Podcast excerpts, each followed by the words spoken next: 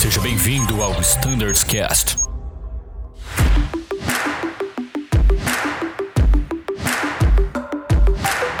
Fala pessoal, sejam todos muito bem-vindos a mais um episódio do Standards Cast. Hoje, por mais uma vez, estão aqui conosco Guilherme Lima, Thiago Besdorf e Bruno Scardoelli. Fala aí, Gui, seja bem-vindo. Opa, tudo bom? Tranquilo? Prazer estar aqui de novo. Maravilha. Tiagão, tá por aí? Fala, Danilo, como é que tá? Tudo certo? Muito bom estar aqui de novo, muito feliz em participar mais uma vez. Maravilha. E como sempre, Brunão? Fala, Danilo, pessoal. Mais uma vez, um grande prazer participar dessa, nessa gravação, principalmente da frota do avião que eu, que eu vou, né? Muito legal.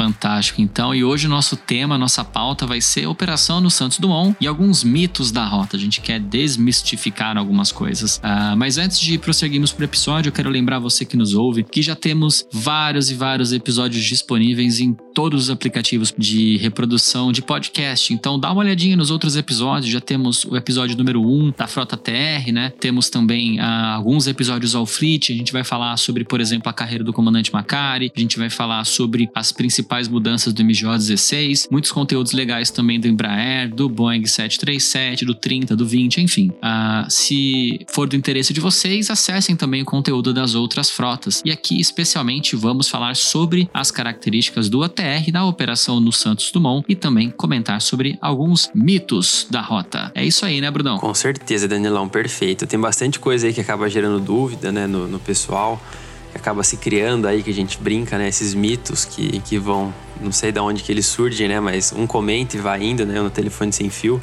Eu acho legal nesse, nesse bate-papo a gente conseguir é, esclarecer bem esses procedimentos. Muito bom, muito bom, muito bom. Sem maiores delongas, então vamos falar sobre a operação lá no Santos Dumont. Eu fui base Rio durante quase quatro anos, foi um período muito legal, conheço bastante dali e bom saber agora que também vocês estão com uma operação mais forte lá no Santos Dumont, né? E a gente precisa fazer a pergunta mais esperada, né? Talvez por todos os colegas que voam um ATR. Pergunta é, acho que eu vou fazer essa pergunta para o Thiago. Por que foi proibido realizar o procedimento RNAV Yankee da pista 02? Bom, Danielo, por que, que a gente fez isso? O RNAV da 02 ele foi restrito porque a gente atingiu uma incidência de alertas TOLS nesta aproximação de aproximadamente 80%. Então, 80% das vezes que a gente realizava essa aproximação ocorria algum tipo de alerta TOLS, ou warning ou caution. Tá? Embora sempre a gente seguiu a nossa política de manobras evasivas para alertas TOLS até porque esse procedimento já estava restrito no período noturno pelo boletim 138. Tá? Porém, agora, é, como a gente identificou essa necessidade é, de restringir esse procedimento tanto no período diurno quanto no noturno, esse boletim 138 ele foi cancelado, né? Então as novas orientações estão no boletim 248, né? É, proibindo esse procedimento, né?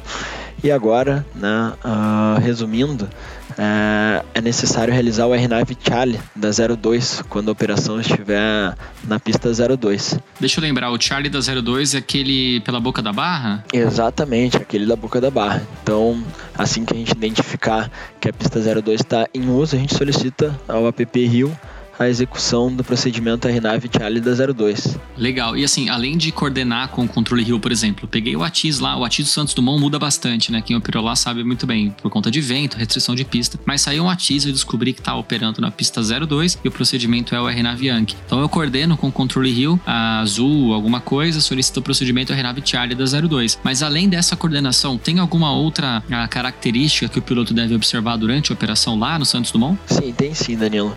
É, a principal característica que a gente deve observar lá é a questão do terreno, né, e dos alertas TOLS, porque mesmo realizando o RNAV Charlie da 02, é possível a gente ter algum tipo de alerta, né, e reforçando aí nossa política para manobras evasivas aí, quando a gente tiver um alerta TOLS, é permitido tu prosseguir uma aproximação somente no período diurno e em condições VMC, né? E isso associado a um bom alerta situacional da tripulação, associado a um bom conhecimento da região, né? Daí é, até é permitido prosseguir uma aproximação. No período noturno ou em condições IMC, a aproximação deve ser descontinuada mandatoriamente, tá? É permitido, no caso da 02, na RNAV Charlie da 02 é permitido uma nova tentativa. Se nessa nova tentativa houver a recorrência de alertas, é, é mandatório aí o, o alternado, né? Se não for possível coordenar uma eventual aproximação pela pista 2.0, né, a gente vai ter que, que prosseguir para o alternado. E o que o Thiago falou, é, acho que é legal enfatizar bastante mesmo. Tem muita gente que fala assim: não, tô fazendo Charlie, a lua tá tão clara que eu consigo ver todos os contornos aqui, então eu vou prosseguir para pouso no Charlie, mesmo tendo o alerta, porque eu conheço a região, porque eu sempre venho aqui, porque sempre toca. Não, não, não, não tem essa não, gente. Deu noturno o alarme, arremete, não tem, não tem que pensar duas vezes, tenta de novo, a, é, se acontecer novamente, arremete e vai para alternado. Não tem problema nenhum em alternar. É, é interessante, Gui, talvez como esse podcast ele é público, né? Então, talvez seja interessante a gente rapidamente explicar o que, que é esse tal desse alerta TOLS, né? Ah, por exemplo, eu vou em Embraer, agora eu tô voando 30 e não sei muito bem. Eu imagino que é alguma coisa relacionada ao EGPWS, separação com terreno, alguma coisa do tipo. Exatamente, perfeito. É, é exatamente isso. São os alertas de, de, de terreno que a gente tem na, na, na aeronave ATR. Legal, então basicamente, se você estiver voando e você estiver uh, dentro de uma certa distância dos obstáculos conhecidos e mapeados, né? Então o avião dá um alerta pra gente falando, cara, você tá muito perto do terreno, é necessário que você suba, né? Assim, sendo muito informal aqui para quem eventualmente não é da aviação está nos ouvindo. Né? Exatamente. Né? Quando a gente ouve isso, principalmente de noite, né? Independente de, de qualquer outro cenário, ou estiver voando dentro de nuvens em condição de voo por instrumentos, por exemplo, a gente não tem que pensar duas vezes. O avião tá me avisando que eu estou perto do chão ou de alguma, algum obstáculo. Eu preciso iniciar uma arremetida preciso iniciar uma manobra onde eu coloco o avião para subir, né? Exatamente. E esse sistema ele tem, ele é, ele é inteligente também, né? Ele não, ele, ele não só vê que tem um terreno na sua, na sua proa, por exemplo, e, e te avisa que tem terreno. Ele também é, é, pensa na sua performance da aeronave também, se você vai conseguir passar por cima, de repente, daquele, daquele obstáculo ou não, uh, em condições bimotoras, monomotoras. Então, assim, ele, ele, ele é bem inteligente o sistema. É por esse motivo, então, pessoal, que a gente reforça que caso haja algum alerta TOLS, né, numa aproximação, uh, por exemplo, do RNAV Charlie da 02 no Santos Dumont, no período noturno, por mais que esteja uma noite maravilhosa, claro, eu consigo observar todos os obstáculos, procedimento padrão, tendo como nosso valor número um a segurança de voo, é iniciar uma arremetida, tenta-se novamente a aproximação e se porventura, né, pela segunda vez nós tivermos alertas de proximidade com o terreno, com obstáculos, com o chão, daí imediatamente arremete e vamos alternar. Infelizmente, né, para os clientes, até para nós mesmos que temos escala e temos nossos compromissos e dependemos, né, do voo, uh, é uma situação que pode acontecer, mas o nosso valor segurança ele é inegociável, a gente vai alternar e vai iniciar a arremetida. Muito bom, Daniel. E até para complementar aqui a questão do planejamento para esse voo agora que está sendo despachado para o Santos Dumont, né, se for previsto a é, a operação da pista 02 né, para aproximação, o combustível já está sendo contemplado fazendo esse procedimento que você acaba andando um pouco mais e além disso tem um combustível extra que a gente leva, né, para essa arremetida ou você tem que fazer uma espera para fazer aproximação e tudo mais. Então assim, todos os pontos foram foram super bem estudados e amarrados para para fazer essa operação o mais segura possível. Ah, Brunão, complementando aí, todos os voos são despachados que chegam no Santos Dumont são despachados com 200 quilos extra de combustível ATC. E tem um outro ponto também que eu gostaria de comentar, que é um detalhe aí do boletim 248, é uma orientação é, lá no Santos Dumont durante a aproximação, cruzar os mil pés estabilizado né? Daí gera um pouco de espanto no pessoal. Me perguntam, é, não é um procedimento para circular, então a nossa altitude de estabilização preconizada pelo SOP não é 300 pés? É 300 pés, mas nossa orientação é que a tripulação cruze os mil pés aí já configurado para pouso, com checklist lido, só aguardando aí a estabilização em relação ao eixo da pista e uma eventual razão de descida aí. Muito bom, Tiagão. Acho que agora a gente conseguiu abordar todos os pontos né, deixar mais clara essa operação, por que teve essas restrições e tudo mais. É, agora mudando um pouco de assunto, Thiago, aproveitar que a gente está batendo esse papo, vou direcionar para você agora a parte desses mitos. Né, dessas dúvidas principais que a gente tem na rota. A gente vive na sala de aula, né, na, nas aulas de standard é, update e tudo mais, a gente acaba ouvindo muitos questionamentos e, e eu acho que eu tentei colocar aqui nessa pauta de uma maneira bem como bate-bola, assim, uma coisa bem prática, como se fosse um voo real, para a gente conseguir tirar essas dúvidas aqui. E a primeira, vamos supor que você chegou na aeronave, fez toda sua preparação, recebeu a load sheet, né, abriu o SPS, foi fazer seu cálculo de performance e você viu que as velocidades deram no limiting para decolagem V1 VRV2. Porém, uma delas estava diferente entre o SPS e o sistema da aeronave é necessário a gente inserir manualmente essas velocidades? Baita pergunta, Bruno. Negativo, não é necessário. Lá no capítulo 4 do SOP, está é, escrito que quando a gente tiver velocidades non-limiting, as velocidades que devem ser utilizadas são do FMS, não precisa nossa intervenção. Se a gente tiver uma discrepância é superior a um nó em uma velocidade, provavelmente houve algum erro de configuração ou do FMS ou do SPS. Então vale a pena aquela conferida minuciosa aí, conferindo valor por valor para ver onde está o erro, tá?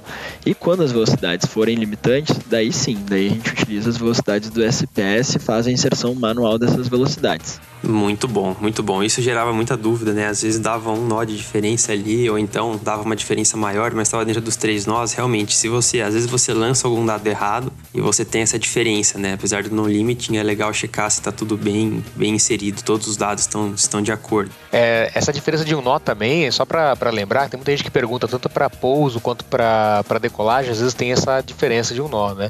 E o que a gente tem que lembrar também é que quando a gente pega e insere os, os valores no, no nosso SPS, a gente insere o valor de peso de decolagem e o peso de pouso. Já no nosso FMS, ele está dando sempre o peso atual, tá?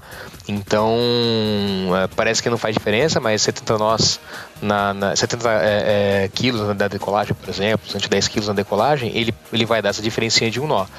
Para pouso, mesma coisa. Quando a gente é, roda o SPS, a gente já roda o SPS com o peso de pouso.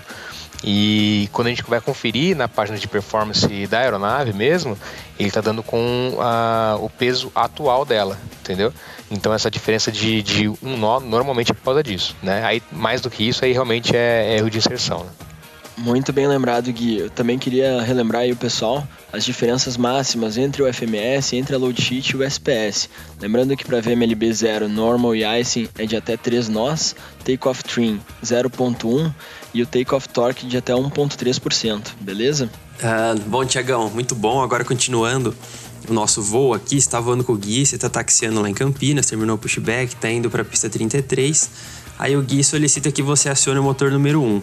Aí logo após o acionamento você fez o callout de Good Start on Engine Number 1, voltou o, o Engine Start Rotary Selector para Start Abort e você tem o Master Caution Main Battery Charge Fault. Qual que é o procedimento para ser seguido? Bom, Bruno, lembrando as possibilidades de resetar o main battery charge e é somente para o main battery charge, né, que a gente pode resetar, que a gente tem essa exceção que foi dada de forma oficial pela TR para Azul. Né? A gente só pode resetar o main battery charge dentro de um minuto e meio após a conexão da GPU ou após o acionamento do primeiro motor.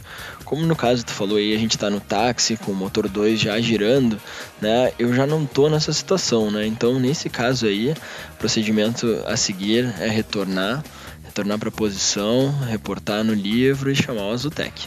Muito bom, perfeito. Então, nada de resetar a Emergency Battery Charge Fault, né? Deixar bem claro isso daí.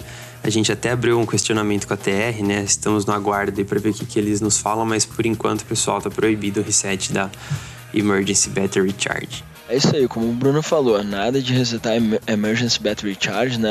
É, tá lá na nossa política de resets, a gente não pode resetar uh, somente uh, durante uma execução de um QRH, né? Durante o QRH da DC Standby Bus Failure é previsto o reset da Emergency Battery Charge, mas somente quando executando este QRH. Beleza? Ficou claro, pessoal? Alto e claro, muito bom. Uh, outro ponto que gera bastante dúvida Agora vocês chegaram lá na pista 33, foram autorizados a alinhar e decolar. Você aplica a potência até a green band, completa até note. E você vê que ali próximo de 60 nós, o Thiago não fez o callout de power set. E você vê que o torque está abaixo do normal. Qual é o procedimento correto a ser feito? Tinha que ser o Thiago mesmo, viu? Só é. Não, maravilha. O, bom, é, no nosso SOP, ele fala que na, na, o primeiro oficial, ou então quem estiver voando à direita, né? Porque no caso de dois comandantes voando juntos, Uh, quando fala Spira Live, né, a gente vai checar os parâmetros, aproximadamente 60 nós. Quando chegar no, no, no 60 nós, é, ele até comenta assim, ó, actual torque match to takeoff bugs.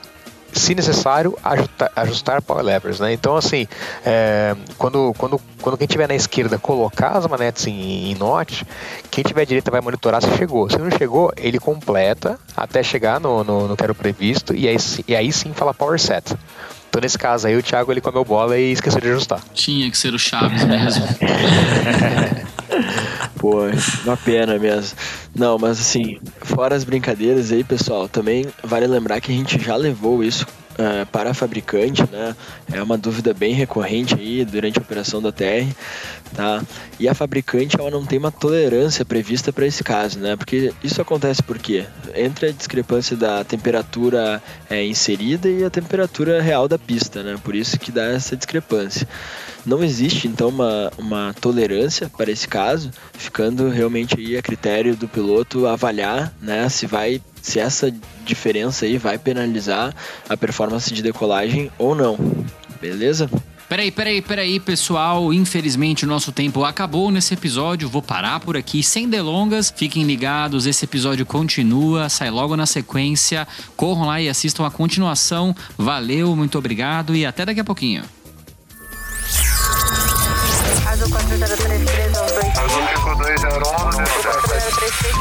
Você ouviu ao Standards Cast.